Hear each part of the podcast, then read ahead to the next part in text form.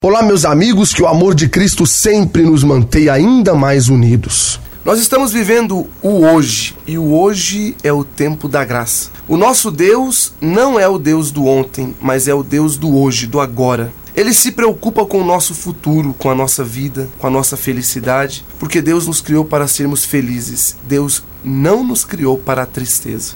Ele nos criou para a felicidade, não para a frustração. Ele te quer sempre sorrindo, apesar dos problemas, das dificuldades e das provações. A verdadeira certeza de que Deus está conosco em todos os momentos da nossa vida está na palavra que diz: Antes que tu formasses no, no ventre materno de tua mãe, eu te conheci.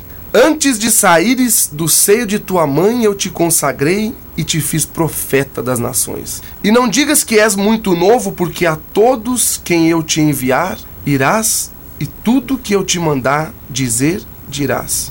Eu tenho uma oração que eu rezo para Jesus Cristo sempre que enfrento um novo desafio. Eu digo assim: Senhor, eu não sei falar.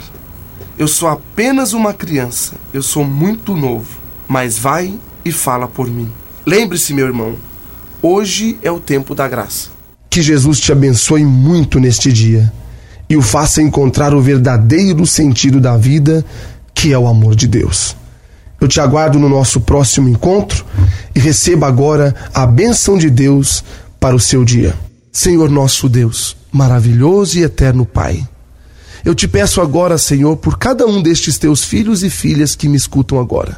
Aonde quer que eles estejam, Senhor, aonde quer que você esteja, meu irmão, minha irmã, que você possa receber a bênção de Deus Todo-Poderoso agora, te livrando, te protegendo de todo mal, de todo perigo e de toda doença do corpo e da alma.